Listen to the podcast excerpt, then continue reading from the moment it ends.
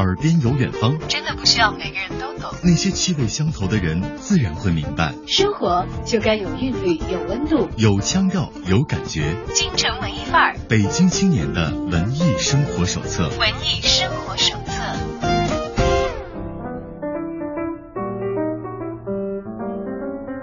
在京城文艺范儿遇到有故事的小伙伴，欢迎大家把耳朵停留在 FM 一零六点六文艺之声的电波另一端。我是小昭，今天为大家邀请到直播间的是青年策展人唐佩贤。佩贤你好，欢迎来到我们的节目当中。你好，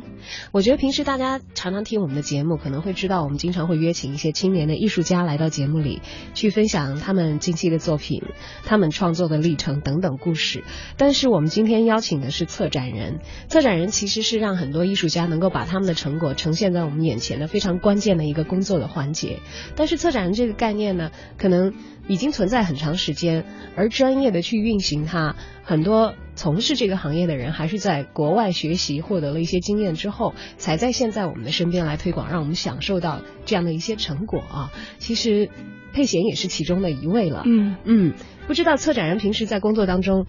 最主要需要忙的都是哪些具体的内容呢？呃，其实策展人某种程度上来说呢，非常像打杂的，就是说，因为其实你非常需要兼顾到各个方面的呃问题，需要去调节。比如说，呃，跟画廊，首先我们要去谈有一个展览的成型，那他是否有这样的兴趣去做这样的展览？然后呢，再来呃跟艺术家去商讨我们这样的主题，艺术家。嗯，他如何参与进来进行创作？那在这中间，策展人的整个要忙的事情，就是要对接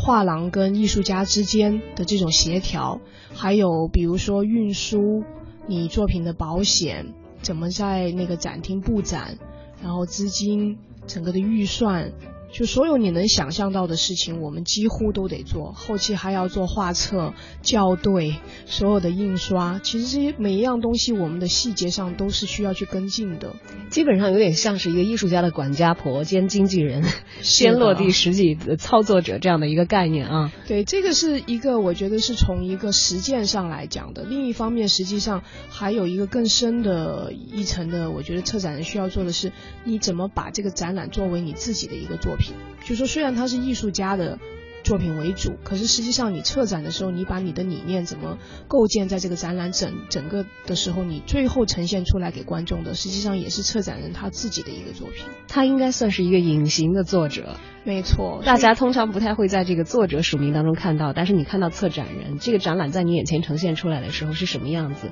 相当一部分也是由他来决定的。对，没错。所以就说呃，策展人这个角色，我觉得还是比较多元的。嗯，要说到学习，我们刚才也讲，呃，艺术策展方面其实比较成熟的专业，在国外的一些很知名的艺术院校里就是有的。比如说，我们的佩贤是毕业于英国伦敦中央圣马丁艺术与设计学院的，而且是博士学位啊，是一直在那个学校从本科开始一直念到博士的吗？呃。除了大学不是在那个学校，我预科就在那个学校开始念，就是念艺术与设计的。然后后来我中途呃，当时老师就觉得说我很适合念媒体方面的，就介绍我去呃那个叫西敏寺大学念了一个叫做当代艺术实践的一个课程。我当时是拍纪录片跟电影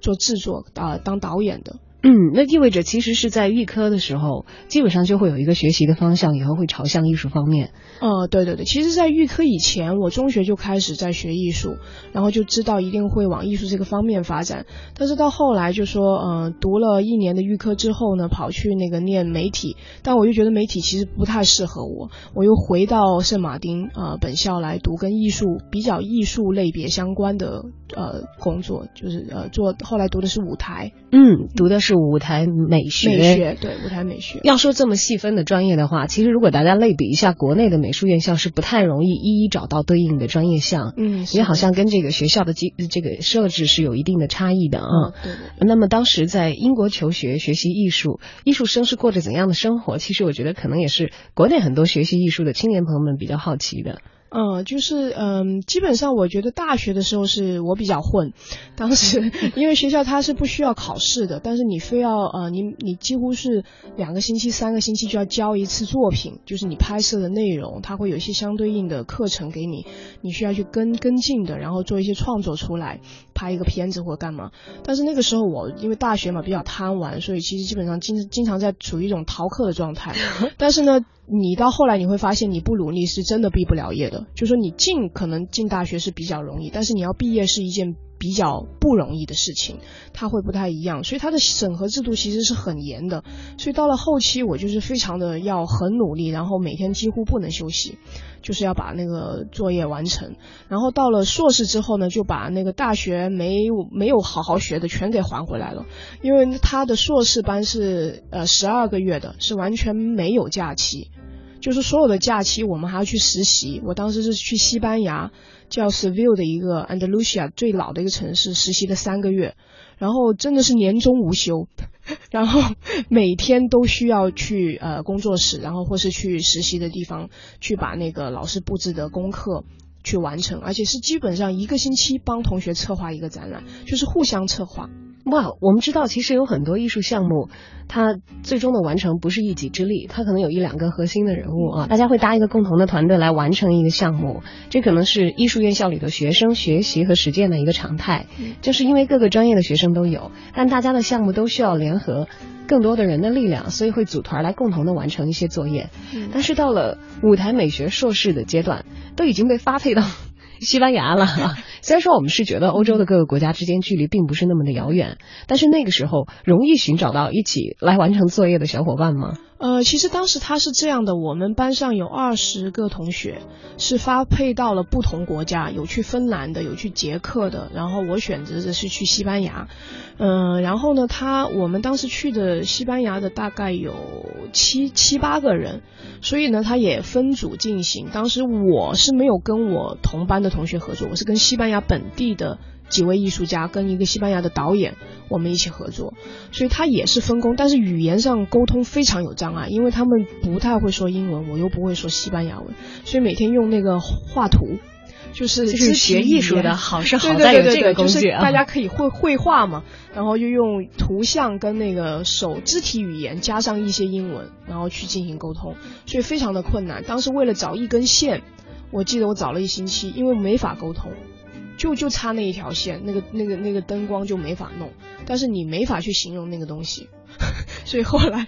就是花了挺长时间才解决的。哇，花了挺长的时间。现在有 Google 翻译了，会不会好很多？肯定好很多。但是当年是没有的，那是两千零两千零二年的时候。嗯，那个时候我们可供应用的这个网络基础资源，其实也不像现在的这么的便利和丰富。非常不发达，因为当时其实上网都是一件很慢的事情，还我记得还是 in internet 那种线的，它是拨线上网的，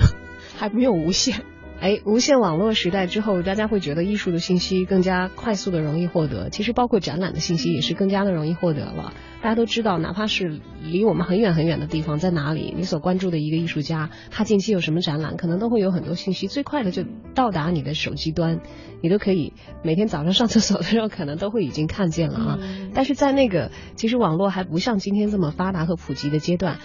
这个很古老的职业艺术策展人一直在按照着每个时代的步骤在前进着，而当大的网络时代到来的时候，有没有给艺术策展人的工作带来一些巨大的冲击或者是本质上的变化呢？呃，我觉得其实是便利了。因为呃，你作为策展人来讲，你联络的工作本身是占据了你很大的一部分时间的。嗯，如果像以前的话，你要联络艺术家跟画廊，那个邮件，你你一来一回可能就是一两个星期了。但现在我们可以非常容易的通过微信，然后或是 Skype，你就可以马上能够跟国外可以开那种即时的连线会议。会议。这样的话其实是节省了非常多的时间，而且现在是自媒体时代，嗯，很多很多他做推广都是在线上推广，基本上纸媒啊或是其他的媒体，它的传播率不一定有微信来得更快。那很多空间或是策展人，我们自身，我们可能就会有一个自自己的微信平台去推广自己的展览，或是把这些展览的信息发布出去。嗯，有一个更加便捷的工具和渠道，但是对于原来的工作性质，其实没有带来太本质的一些影响。你做的还是那些事吧，对吧？你该做的还是得做，就繁琐的事情仍然是继续去繁琐，只是说他可能在联络上面会稍微便捷了一点。想问你是不是还记得我名字？当人海涨潮又退潮几次？那些年，那些事，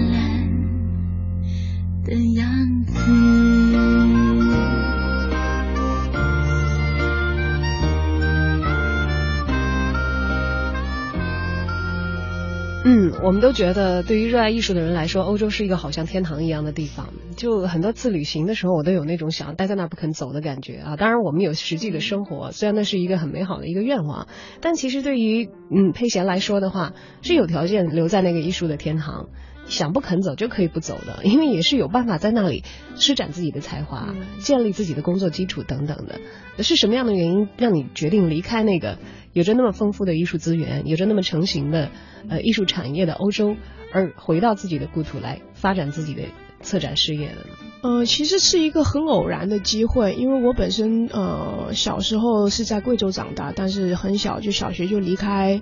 呃贵州去了香港，然后又去了伦敦。呃，后来是因为我研究的课题，就是我博士论文写的课题，当时是研究中国行为艺术的发展。所以这个东西是其实在早在两千零五年我就经常要回国，来做艺术家的访谈，因为当时是没有任何资料可以寻找的，在网络上也非常非常有限，所以我基本上是做田野调查，我每隔几个月就要回北京一次去呃访问艺术家，人肉搜索对一样的去寻找他们。人人肉真的是人人肉搜寻，我是去七九八敲门把艺术家敲出来的。就这个故事，每个人听完都觉得很神奇，但当时我一个人都不认识，我真的就去敲门，然后真的就一个个把当时要做研究的艺术家全部给敲出来了。就博士生不好念，我觉得怎么感觉比这个硕士的时候十二个月的课程还要更加的残酷一些。呃其实非常的辛苦，因为他国外对博士博士的要求很高，就你每差不多三个月要进行一次考核，看你是否能够继续练下去，就你的你的研究有没有进展，他都会有一个审核的，所以我们是非常紧张的，就必须的不断的得得再继续做你的研究。他给你提供很好的空间环境还有资金，但是你必须在那个时间内把它完成。完成自己的规定。对对，所以当时其实是很累的，你两边跑，呃，伦敦飞这边也得呃差不多十个小时，呃，经费上其实也是一个问题。然后刚好我先生当时被派回中国工作三年，那我觉得哎挺好的，他回来工作三年，我也刚好可以把我的论文结束，然后就这么这么一个机缘巧合的情况之下，零六年我们就来到北京了。嗯，那个时候其实等于自己的生活和工作都把一个重心定在了北京这个城市，但是要调整自己的生活重心，其实对于每个人来说都不是一件太容易的事情。且不说太大呢，我们居住在北京的人都数次经历过搬家，嗯，呃，搬迁，尤其是如果是拖儿带女的要搬迁的话，其实是要扒一层皮的事情。所以当时其实从伦敦到北京的这个搬迁，应该还是一个不小的工程吧。其实我觉得还好，因为可能我一直从小就是属于到处漂泊的一个人。我在伦敦十一年搬了十一次家，哇哦，每就是年每年都。搬家，对，就到暑假我就搬家。呃，因为一个是为了节省经费嘛，再来一个就是有时候跟学校它有一些变动啊，你去的地方又不同，你就会开始搬家。所以当时我觉得，因为年轻。所以你倒觉得说，呃，去一个新的城市，虽然我从来没在北京生活过，以前也只就来过两次，我觉得对我来说也是一个挺大的挑战的。而且当时认识了很多艺术家，也觉得这个这个艺术氛围很浓啊，很好玩啊，就是也可以尝试一下。所以我觉得当时确实，我觉得还是年轻。如果到现在我我再去回头看，虽然我现在也还年轻，但是我觉得再看的话，我觉得其实还是会。可能会有一些后顾之忧，但当时没有小孩，你你的家庭是一个刚成、刚建立的，你去哪里其实对于我来说都是一个，只要两个人是呃在一块儿在一起就没关系，对。嗯，所以那个时候还算是一个呃比较精力充沛、呃信心满满，没有太多这个后顾之忧，没有太多负累的一个心理状态，投入到自己在北京的田野调查的这个过程当中。三年论文如期完成，在完成的那一刻，是不是北京一下子也变得环境不一样了？因为挨个敲过的艺术家的门有那么多，其实也攒了一批自己在本土的朋友了。对，其实那三年没有完成，没有完成是为什么呢？啊因为中途我就生小孩去了，生了连连续生了两个小孩，停了三年，一直到一二年我才把我的论文结束的，所以这个过程其实还是很长的。中间这个心酸也就不提了。对，宝宝来其实是一件挺意外的事情，对对对虽然它像一个礼物一样，嗯是一个很大的惊喜出现在你的生命当中啊，嗯，但是你意味着你要为孕育一个新的生命，你很多其他的方面的工作是需要停滞的，对，比如说博士论文的完成，嗯而且这个间隙还是两个小宝宝哎，对对对。所以当时是完全的脱离了自己的学习和工作这个领域的吗？没错，就是完全停了三年，因为呃我两个小孩隔得非常近，只差一年半，所以当时是全全身心的在家里面带带小孩，就完全是当一个贤妻良母的角色。因为在北京的小家庭也没有其他的亲人可以对对，帮忙没有任。何的亲戚朋友，所以就是比较辛苦的一段岁月。前前前前几天还跟一群你我辣妈的朋友在分享这个艰艰辛的岁月。就哦，我觉得还是很厉害，可能以嗯前对于策展人的学习锻炼出来了很高效的处理问题的能力。嗯，所以带两个小朋友，把自己升级成为一个辣妈，我觉得对于佩贤来说应该也不是太完不成的事情。嗯，呃，其实也不是，我觉得这个真的是生活当中的历练，它能够令你整个人会有不同的改变。呃，我我一直我觉得我还算是一个挺能干的人，但是我在带小孩那三年当中，其实我有很严重的产后抑郁症，就是连语言呃功能都丧失，当时是没法跟正常人交谈，就是我说的话都是跟小孩。有关的，就是单字或是发音就很严重了，然后就是严重脱发，然后就是整个人都是整个人都不好了，就你能抑郁，深度抑郁的对，状态。就很抑很抑郁的一个状态。哇，这个有一点点残酷，有一点点难以想象，但是它其实是一个很大面积的一个存在，有很多人生产之后深陷这个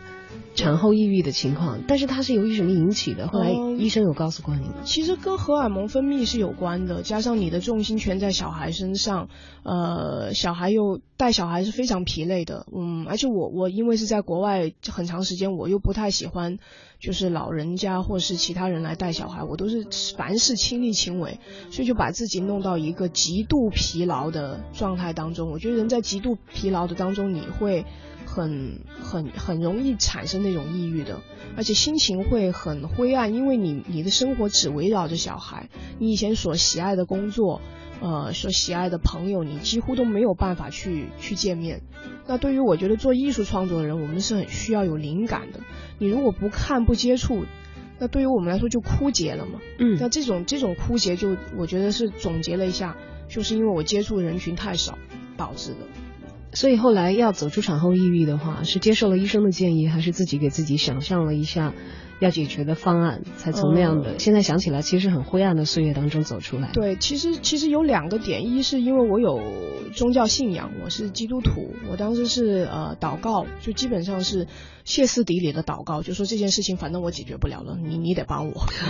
就跟上帝这么很死皮赖脸的讲。然后再来一点，就是我觉得我在我生活上必须去做出一些改变，我知道这个改变一定要去进行了，不然他会呃把我整个人都摧毁掉。所以我就嗯开始寻找保姆。呃，请人来带小孩，就说我我尽量能在家的时间呢，我就在家工作，但是呢，其他时间我要出去接触艺术家，去看展览，去重新工作。所以从呃一一年我就重重新再出来啊进行我的策展工作。嗯，回到策展工作的时候，第一件事情是不是就意味着要把停滞三年的博士论文给它完整的画一个句号？对，所以当时是一边带小孩，一边策展，一边写论文。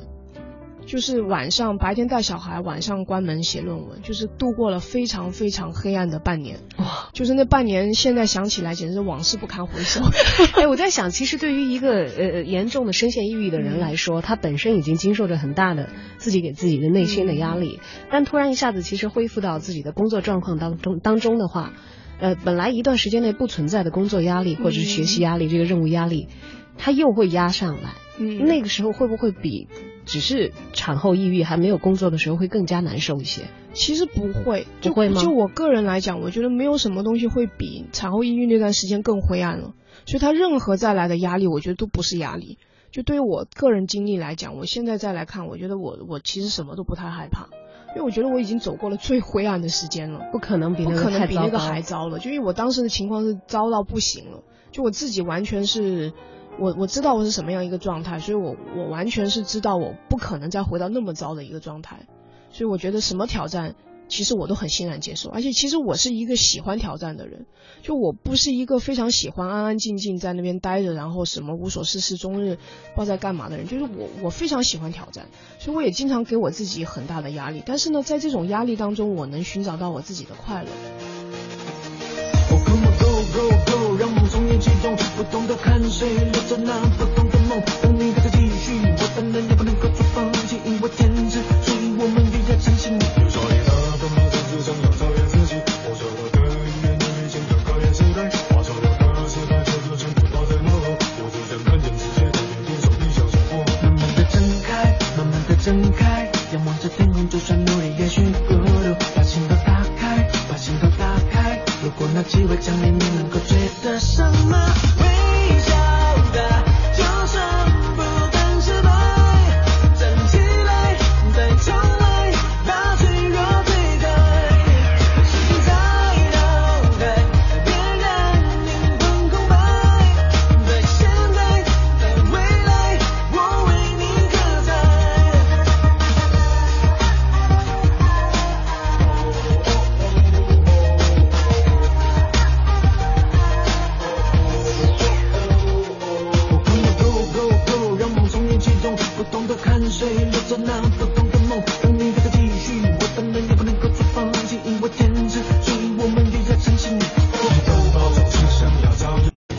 事情需要足够的时间。青岛啤酒一百年，坚持采用四十五天自然发酵，成就世界级品质。用心在做，成功在握。青岛啤酒，青岛啤酒，畅享欢庆时刻。为市花月季写歌，有才你就来！登录二零一六世界月季洲际大会官方网站，参与会歌征集活动。美丽月季，美好家园，用你生花妙笔为大会谱写经典好歌。热烈庆祝北京嘉达集团成立二十周年！北京嘉达雪佛兰诚邀您到店赏车，试乘试驾，更多惊喜欢迎致电零幺零八三六九六零六零。嘉达，您的汽车专家。晕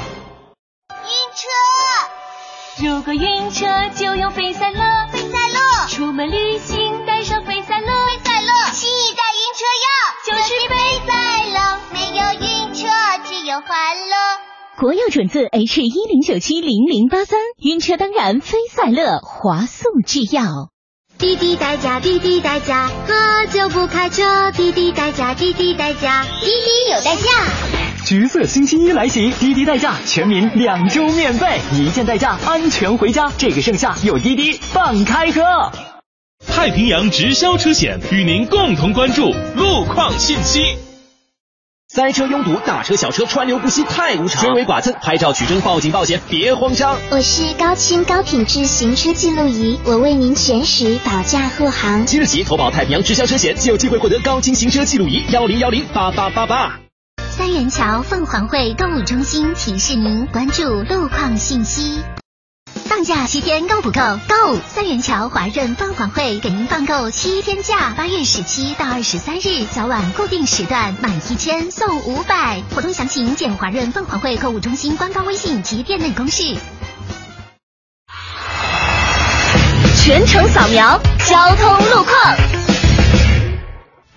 一起来关注一下最新的路况信息。西二环官园桥到天宁寺桥的北向南车流集中，西三环航天桥到新兴桥的北向南车辆稍多，行驶不畅。机场高速京津方向北高至五元桥车流量大，撤往西客站车多影响莲花桥，目前交通压力比较大。感谢都市之声一零一八提供的交通路况。新天气知冷暖。欢迎继续锁定文艺之声，一起关注一下天气预报。北京今天下午晴转阴，大部分地区有小阵雨或者是弱雷阵雨，北转东风二三级见四级，最高气温三十一摄氏度。今天夜间阴转阵雨，最低气温二十摄氏度。今天天气不错，适宜出去走走，但是外出要注意防晒。另外傍晚到夜间的降雨微小，不会影响外出。网上出租太快了，房天下帮你出租，一年房租一天到手，一年房租一天到手。搜房网房天下房点 com，网上租房有低价啦！房天下租房中介费全免，中介费全免，中介费全免。搜房网房天下房点 com。我是程序员，我希望它更轻松一点。我是白领，我希望它更安全一点。我是奶爸，我希望它更多一点。我是千亿理财，满足你的每一点。现在微信关注千亿理财即可获得两千一百八十八体验金。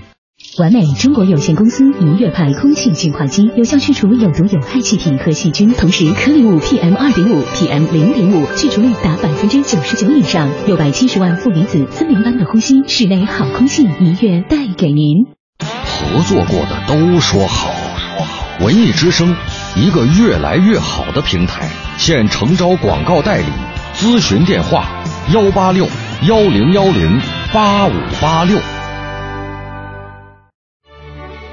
老公，我做的好吃吗？味道不错，老婆。妈妈，好好吃哦！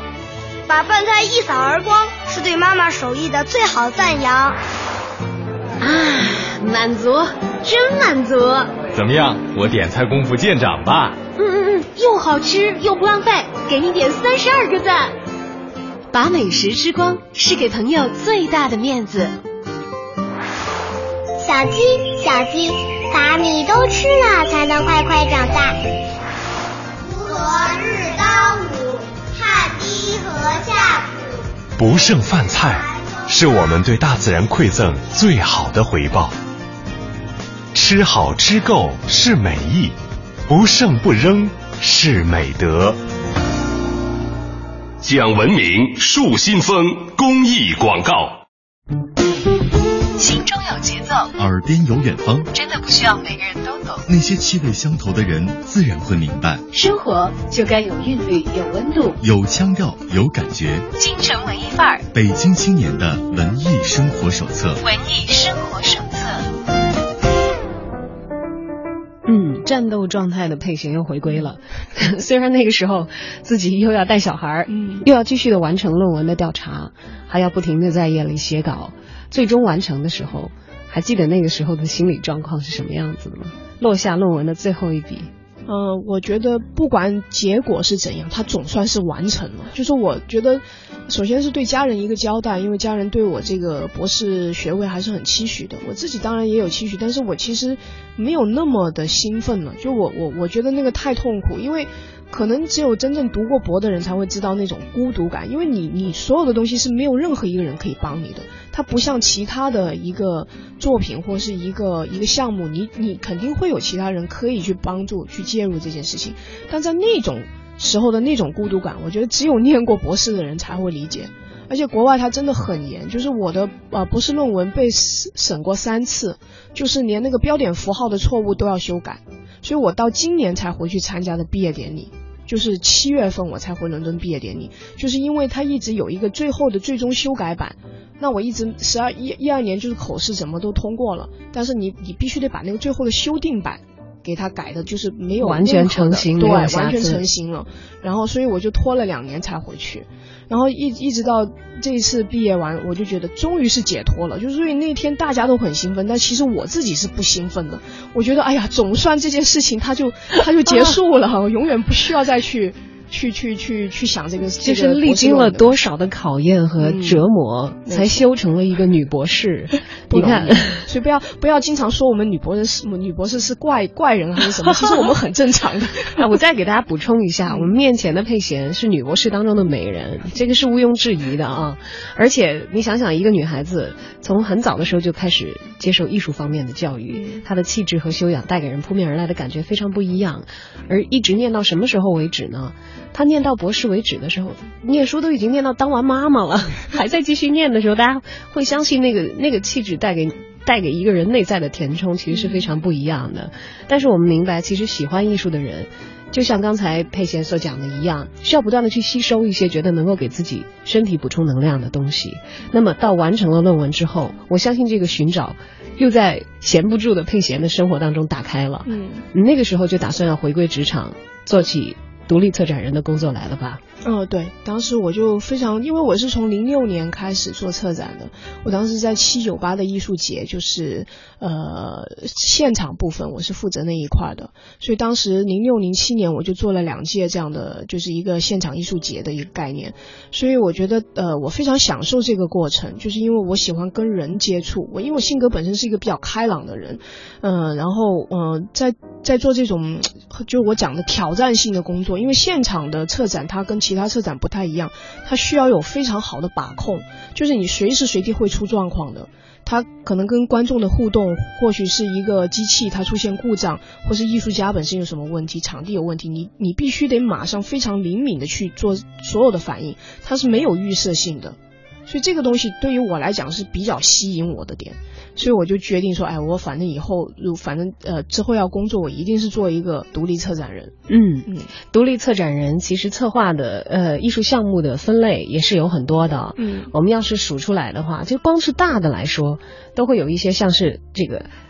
绘画的一些展览啊，那个可能操心比较少一点。还有一个就是刚才一直。佩贤讲到自己在完成论文的时候做的是中国的行为艺术历史的研究，那么到了现在，其实有更多的行为艺术家他们的作品是进入到公众的视野当中了，而且会越来越多，因为包括这个佩贤自己合作的艺术家也有很多。但是经常其实我们会听到一句调侃的话，在不太明白一个人他在做什么的时候，说你是属于在做行为艺术吧？对，但是所以。关于这方面的一些基基本的问题，可能还是需要佩贤来给我们大量的听众做一下一个普及。我们知道有很多人有怪诞的行为，对，但是并不是所有的这些行为都可以被称之为行为艺术。是的，因为我觉得是这样的，因为我们我们在在中国来讲，我觉得我们的艺术教育本身它是有缺失的，就是我们看的东西并不是很全面，我们是比较注重架上传统艺术这一块的一个构建，就哪怕是西方艺术史，我们在看说他们学院里面在教，当然不是说我们的学不好，但是它确实是在西方，比如说美术史上面，它还是有缺失的。其实行为艺术早在西方五十年代就二十年代开始有这个行为艺术形态出现，但它真正发达是从五十年代开始，在欧美。这个地方就比较盛行了。其实时间是不短的，而且它是在国外是完完全全被分为一个门类的艺术。但我我们中国呢，因为它有一些比较激进的一些做法，就是以前有一段时间，就是在九十年代末到两千零零五年初的时候，有一些比较激进的行为艺术，伤害身体类别的，所以它被媒体也比较妖魔化。当时呃，真正去做这个研究的人也没有相关的文章，也没有真正的去解释这样。这样的一个艺术，它本身的含义是什么？所以我觉得这都会产生，就观众会产生这样的误解是很正常的。这个不是说奢求每一个人都能看懂，但是我觉得呢，就说怪诞的行为它不一定是艺术。就首先我们要了解什么是艺术。行为，每一个人生活上的行为，每天我们都有。但是你的这个生活，这个行为，它能够成为艺术吗？那你艺术的本质本身到底在哪里？它一定是有指向性的。就说一个行为艺术，我会去看它的好与否，其实是我觉得说，如果它真正能够在这个艺术形态上面能去打动我，能够提出一些思考，那它必然是一个很好的艺术。当然，艺术也不一定代表着就完全是讲一个审美观。就说我们讲的美的东西，它就一定是艺术？难道不好的东西它就不能成为艺术吗？这一点，我觉得如果你要这么去看的话，其实行为艺术并不是那么难去理解的。而且行为艺术它本身来讲，它是运用自己身体作为一种材料，就像我们做绘画一样，你用颜料或者怎样，它实际上是更直接的一种方式。那艺术家用自己身体去表述他想表达的东西的时候，其实我觉得观众在观看的时候，如果你把艺术家在表达的东西，回归到你自己自我的身上，你去验证去看的时候，其实是比较容易去理解的。那么在这些方面，自己后来开始回归到独立策展人的具体的生活当中了。可能最主要的生活内容就是去约见一些觉得自己不错，我们要有合作方向的一些艺术家，然后策划一些展览。所以在回归职场之后，策划的第一个展览是行为艺术方面的吗？呃，是行为艺术的文献展。文献展啊，对对，当时是在那个成都 A 四当代艺术中心，呃，帮一个艺术家叫信心，他是现在国内做行为艺术做的很好的一个八零后，呃，当时是他的一个回顾展，就是帮他当时人在那个威尼斯参加。呃，双年展，威尼斯双年展一一年的时候，所以当时我是在成都的现场给他做了一个回顾展，又跟他在威尼斯做的那个项目是有一个对接性的。嗯，当时是一个文献展的话，意味着他可能提供的这个资料和背景说明性会更加的强。对我当时是为他编写了一本文献，就那本文献是讲述他啊从零六年开始做的行为艺术到一一年整个的作品，然后一个脉络，我给他分了一个阶段性去去探讨。嗯，然后呢，大部分的都是图像跟呃影，就是呃照片呢、影像啊跟文本的东西，就没有现场，因为我们大多行为艺术的都会看一些现场嘛，但是因为他人本身是在威尼斯的，所以就没有现场，所以那是一个回顾展。嗯，后来第一次有现场的自己策划的展览是在哪里进行的？呃，后来其实每年都有，我后来做了一些国外艺术家的，就是团体的研究项目，那比如说爱沙尼亚。跟呃爱沙尼亚的一个呃艺术家群体，他们在草场地，我给他们策划了一个现场，就是他们嗯是即兴的一种，属于叫我们叫做偶发，比较偶发性的行为艺术。什么是偶发呢？就是说它是在不确定的情况之下，有很多不确定的因素组成的一种行为方式。它不是特设的一个场地下，说我一定要去做什么东西，也没有剧本，也没有任何的编排，它就是顺其自然，看着观众的反应，跟观众有一些互动。嗯，那个是一个，然后后来还有一个荷兰的艺术家群体是年轻的艺术家，然后他们做的是跟影像相关的身体比较偏舞蹈性的行为。我们知道行为跟这个特定的场域，嗯，跟观众和艺术家之间的交流其实是直接相关联的。呃，我记得其实在我印象当中比较深的一次，当然可能国际范围的影响也很大了。列侬的妻子，嗯，呃，杨子曾经做过的那个，呃，穿着薄如蝉翼的衣服，然后每一个人可能给他来上一小刀，然后到最后你会发现他的衣服面目全非的样子。嗯，当然可能我们没有在现场，但是通过很多参与现场的人的转述，依然可以感受到对于内心的很强大的冲击。也许每一个路过你的人只对你改变了一点点，但是到最后通过这些雕琢以后，你自己已经完全变成不一样的人。啊，那个时候其实给我印象就很深。但是如果要回看就是国内的行为艺术家们的话，其实有很多人是一直不懈的在做的，包括我从一些艺术读物上看到，可能还有。还我不知道他有没有还在继续。有一个人，他每天每个小时都会打卡。嗯，那个是谢德庆，很早期的。对对对，很早期。还有一些其他的，但是我我不知道，因为西方和东方的思维方式是完全不一样的。基于不同的语言、不同的艺术传统和不同的民族性格，你的研究方向也好，自己的出身也好，虽然是留洋的背景，但其实是更多的本土。和了解东方的人和他们的行为方式。刚才虽然讲到了一些比较具有交流性的项目，本土的艺术家出去，还有国外的艺术家来，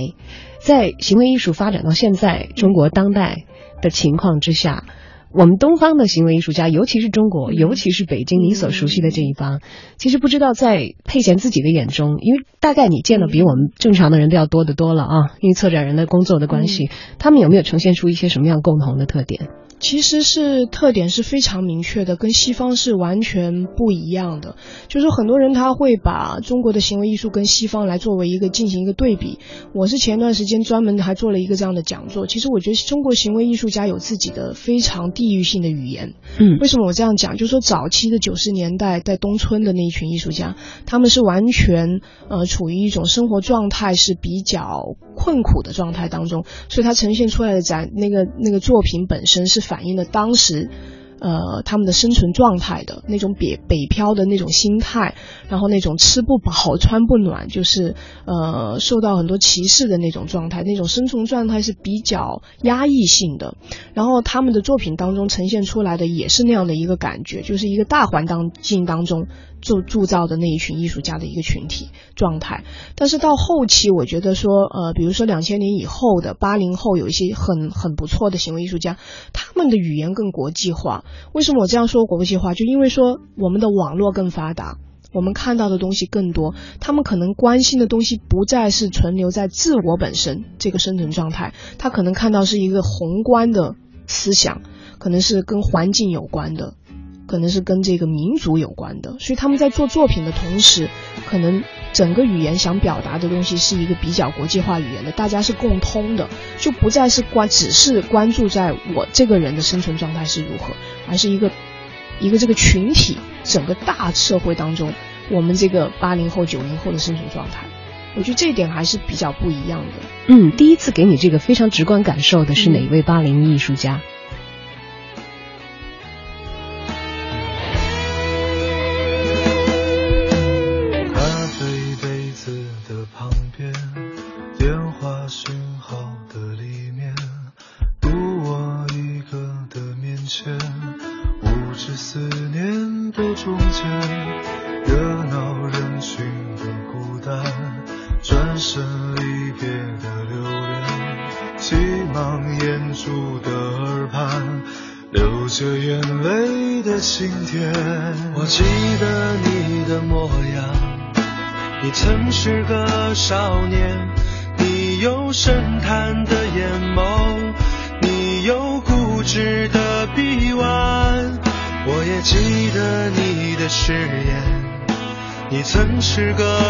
少年，你爱我胜过爱你自己，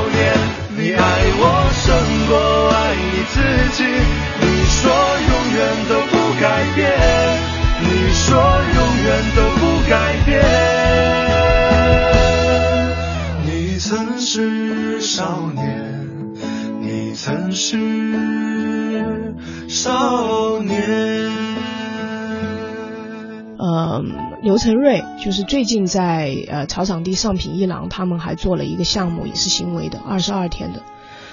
那他之前做了一个项目呢，就是呃寻找盲童，他用那个谷歌的地图去定位，定位到一个在那个青海的附近呢，他就去找那个地方有没有那种白内障的盲童，然后通过一些基金会去救助他们，啊，令到那些盲童可以恢复视力。所以说，我觉得说，其实这样的作品来说，现在它就是一个。非常有意义的，它不仅是就是我讲的关注自身，它是关注的是整个群体。所以行为艺术大家所看到的好多东西，可能是觉得是比较容易哗呃哗众取宠的那种感觉，那是因为媒体只会报道。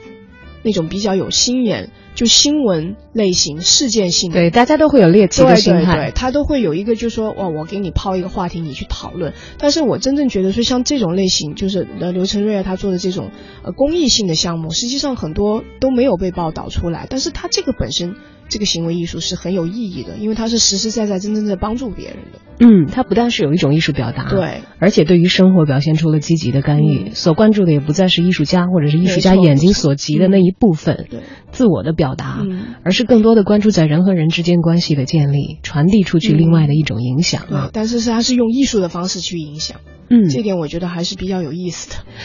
但我们也知道，其实，在国际上有很多非常知名的华人艺术家，在他们的艺术作品方面，甚至有一些作品其实是倾向于行为艺术这样的一个类别，都有很好很好的影响力。同时呢，也是被这个国内的观众，反倒是因为他们在国外的一些艺术活动而知晓了他们。比如说，我个人非常喜欢的蔡国强啊，但是有的时候又觉得有点遗憾，觉得受震撼的作品，经常都是在纽约大都会。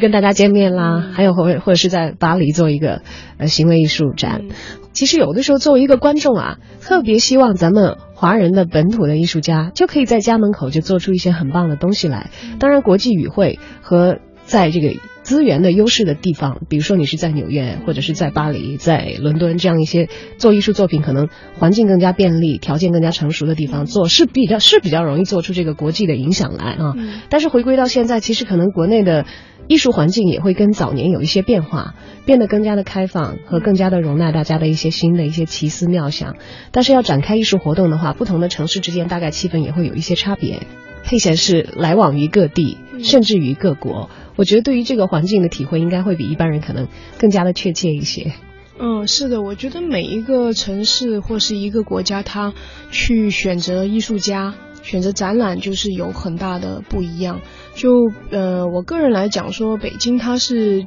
其实是比较严厉一点的，就是它对很多东西会呃会很注重，就说你你需要嗯。就是有一些艺术类别的东西，它不太容易被展出。那我觉得这个是很正常的一件事情。但是呢，就说呃，我我去其他城市在做展览的时候，我会有一个感觉，就是在广州吧，呃，观众其实观众群针对群群很不一样。北京它大多还是一个圈内人去看的，还是比较多的。就我以往做艺术节的经验，呃，但是呢，在广州我发现有个很奇特的现象，就是大部分艺术类的人来的还少。普通观众非常多，就他们听到广播，他们看到新闻，他们会自己来看。有些就是艺术爱好者，他就会来看你的展览。我觉得这一点其实挺有意思的，这也是每一个城市它生态不太一样的地方。那如果你们说在伦敦，那更不一样。伦敦是从小每一个家庭几乎都会去看展览。就是可能还生活的内容一部分，他的生活就是每每个星期都是去看电影、去看展览、看不同的这种音乐剧或是不同的交响乐，他们都会参与艺术活动。对对对，就是生活它本身就是已经融入在艺术当中了。在国内呢，我们这一片的普及呢还是比较相对来说弱一点的。但是近两年，我个人的感觉说，其实我们开始呃不一样了。那么近两年最主要忙的项目都是一些哪些具体的内容呢？呃，其实从去年开始，我是在做一些呃三四个人的小个展，呃，但那个展览是在广州做的，当时是围绕着潜意识这个话题，我选了四个女性艺术家。然后我是用那种舞台的经历去阐述这个展览的，所以我说那个其实展览对策展人来讲本身就是一个大作品。怎么说呢？那个展览就是我观众不能随意的观看，他必须按照我指定的路线，然后我会有灯光的指引，就说在第一个展厅结束之后，我会把第一个展厅的展呃关掉，第二个展厅亮起，当时就会有一个行为。那当时我们是在那个展厅种满了六十平米的芦苇。那观众在那个地方看的时候，就其实我是搭建了一个舞台给行为艺术家去做他的表演。那是艺术家本身那个芦苇也是他的作品之一，嗯，只是我们把它融入在里面。然后观众要穿过那个芦苇去到第三个展厅，那个展厅是一个全黑的，但是有一个大白裙。那你要钻进那个裙子里面去看那个。呃，影像，所以是比较互动好玩的一个展览。到最后呢，就会有一个又有一个行为的作品，是女性艺术家跟声音装置，有很多白色的球，大大小小。然后她在呃现场绘画之余，还抛洒了那个小球体，全是蓝光，满地的蓝色的小球在滚动。嗯，所以它其实基本上那个作品呢，是在讲一个潜意识，就我们人其实共通的都会有一些群体意识，但是每个人潜意识当中他所呃，发挥的点不一样。那我们那个当时艺术家就是做潜意识的，就有梦境，他催眠，自我催眠状态下做绘画，然后呢又有这个呃潜意识当中讲到情欲方面的东西，可能是跟性别有关的，然后也有梦境当中。也有反思梦境当中你所看到的潜意识是什么样的东西，所以是比较好玩的一个项目。当时也是一个新的尝试，因为在广州比较少这样的展览，所以我当时也是引领引引领就很强势的引领观众去观看。但是我觉得效果还挺好的，所以以后我基本上做的展览的项目呢，都是会呃可能跟其他的展览会不太一样，就是我会更注重观众的一个感官，就是他怎么去观看这个展览。我会去做一些考量，会替观众先想在前面。所以如果我是观众，我会想要怎么看到，或者我是观众，我这样会不会不舒服，或者我是这样。但我觉得其实有时候舒服不舒服也是一种观看方式，所以我我是比较强势的那种策展人，就是我会比较有时候会比较主观的把一些想法去强入。但是我觉得观众是需要被引领的，在观展这一方面，在中国我们是很缺失的。那最近在做的一些项目呢，就是嗯。会做一个摄影的回顾展，它也是跟行为有关的。那是从七九年开始，一直到二零一五年，可能会选二十到三十个艺术家，那会在香港展。这个展览是会在香港做的，目前这一两年正在进行的，然后还有一些其他的项目还在推进当中。那么近期我们在北京可以看到的佩贤的工作成果呢？最快会在什么时候，在哪里可以看到？最快的话可能要到明年了。明年啊，对，因为我现在是这样，我成立了一个行为艺术研究中心，就我们之前谈到的一个话题，就是行为艺术的这种观看方式，你不可能每个人都到场，所以呢，我做这个研究中心基本上是做一个学术的。就是如果做研究的人，或是写论文的人，都可以去我那里免费就是借阅，然后我有很多资料可以提供给大家。所以这个我今年一整年几乎是在忙这个空间的建立。呃，阶段，那很不幸，我前段时间那个空间被泡了，我的书全部因为大雨的关系，对对对，冰雹的那一天，所以现在正在整修 抢修当中，所以是要重新再呃再再弄一弄，弄一弄之后呢，可能会有一些学术的研讨项目，就是跟行为相关的一些研讨，因为我我自己是不做活动，但是我会更注重在学术这一块。好的，今天呢非常高兴跟佩贤一起。分享了我们一个小时的节目时间，但是我觉得这一个小时也非常的值得，因为意味着以后大家可以在像佩贤这样的策展人他们的带领之下，可以领略到在北京的更多艺术风景。那么也希望你的工作可以顺利的开展，让我们喜好文艺的小伙伴们以后有着更多丰富的选择。今天感谢佩贤，谢谢，嗯，谢谢，也谢谢主持人。